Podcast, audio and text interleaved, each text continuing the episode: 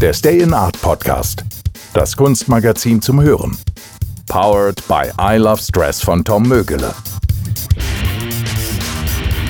Herzlich willkommen zum Stay in Art Podcast, dem Kunstmagazin zum Hören. Powered by I Love Stress von Tom Mögele. In der Ausgabe mit dem Thema Pioneering stellt die Kolumnistin Anja S. in ihrem regelmäßigen Statement auf der letzten Seite eine sehr aktuelle Frage. Sind wir Pioniere unseres Lebens?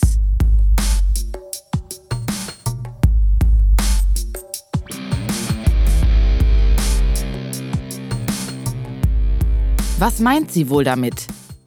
Auf dem abgebildeten Foto malt sie an einer Klippe am Meer stehend rosafarbene Linien in die Luft und schreibt Ach, wenn mir doch nur was einfallen würde, was nie dagewesenes, Neues, Innovatives, was spektakulär anderes.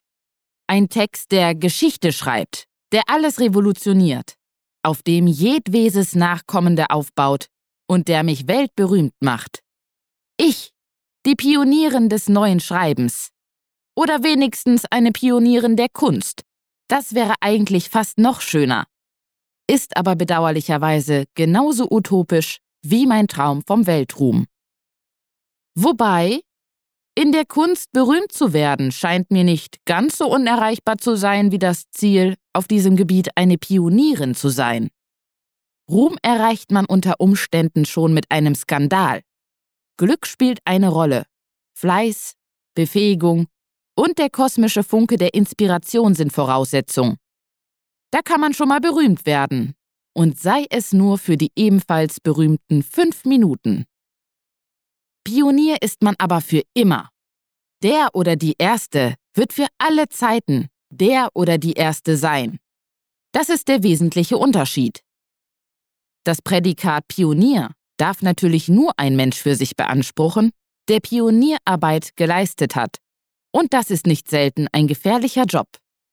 Pioniere überschreiten nämlich per Definition schon Grenzen. Das geht zu weit, schreien die Konservativen beim Anblick grenzüberschreitender Kunst und rufen zum Boykott oder wahlweise zur Hexenverbrennung auf, abhängig davon, in welchen Zeitaltern oder Nationen man sich befindet. Aber auch die eigenen Grenzen müssen überschritten werden. Pioniere müssen begrenztes und begrenzendes Denken ablegen, Ängste und Scheu überwinden, das undenkbare Denken. Sie müssen in ihrer Fantasie grenzenlos werden und lernen, sich über geistige Schlagbäume hinwegzusetzen. Damit grenzen sie sich aus. Nicht weit von Ausgrenzung entfernt lauern Aussätzigkeit und Verbannung. Und die wiederum ist die Nachbarin der Vernichtung. Viele Pioniere der Geschichte könnten davon ein Lied erzählen, hätten ihre geistig begrenzten Verfolger sie nicht umgebracht. Alternativ werden ihre Bücher verbrannt, Bilder verboten oder sie werden mit allen politischen und sozialen Mitteln diffamiert und mundtot gemacht. Das ist heute nicht anders als zu jeder anderen Zeit.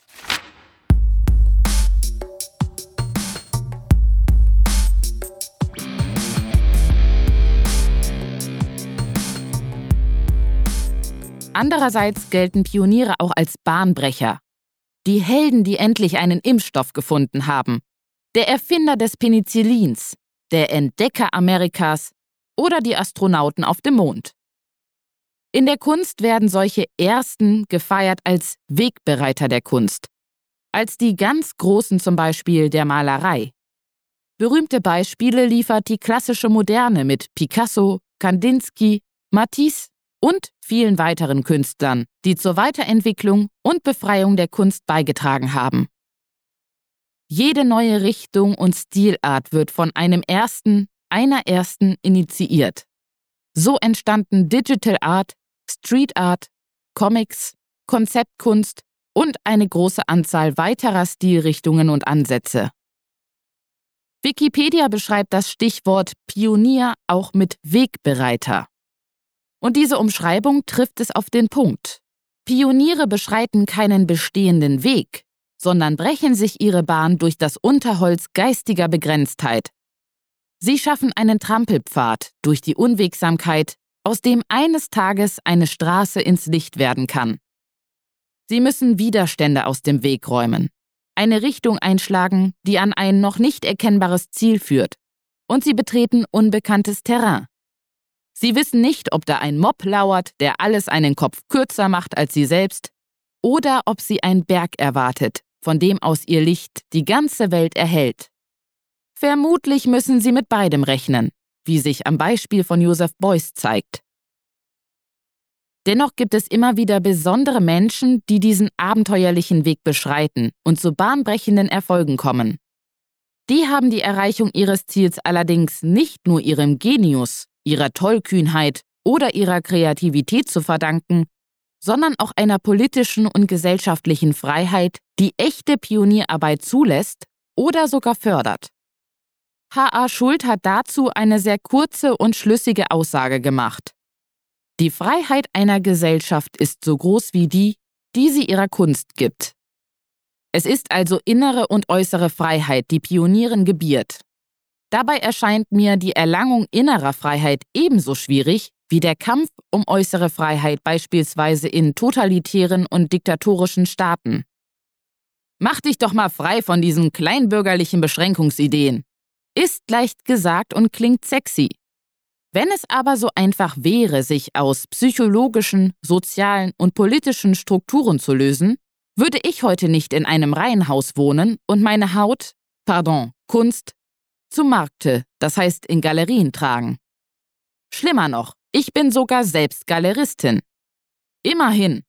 Hoffnung besteht noch. Denn Pionierin kann man auf jedem Gebiet werden. Ich könnte also die Pionierin der Galeristen werden.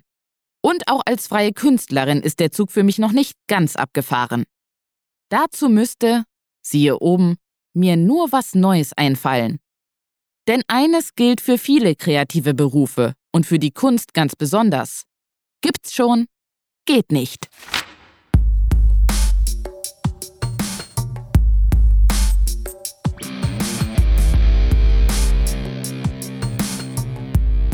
Pionier kann naturgemäß nur werden, wer innovativ ist.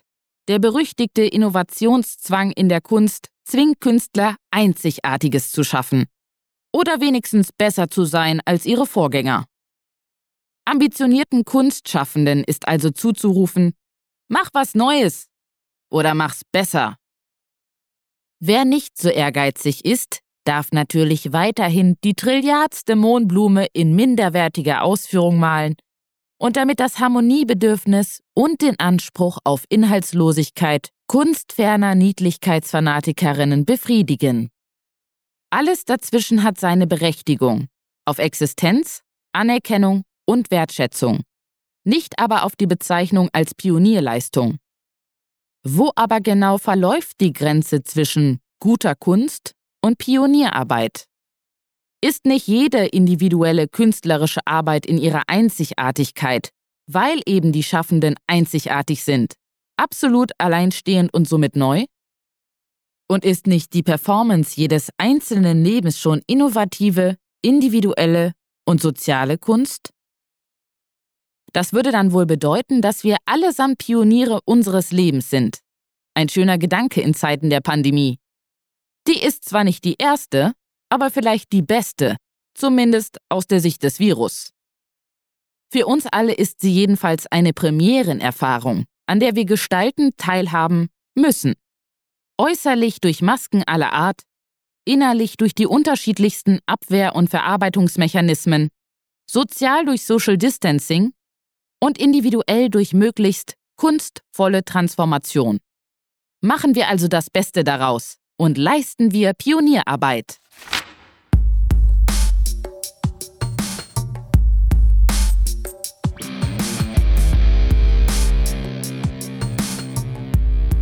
Das großformatige Kunstmagazin Stay in Art ist im Handel erhältlich oder unter www.stayinart.com bestellbar. Wenn ihr es regelmäßig hören möchtet, abonniert unseren Podcast, der mit freundlicher Unterstützung von I Love Stress von Tom Mögele kostenlos zur Verfügung gestellt werden kann. Bis bald, liebe Hörerinnen und Hörer, und seid und bleibt die Pioniere eures Lebens. Das war der Stay in Art Podcast, das Kunstmagazin zum Hören, der mit freundlicher Unterstützung von I Love Stress von Tom Mögele kostenlos zur Verfügung gestellt werden kann.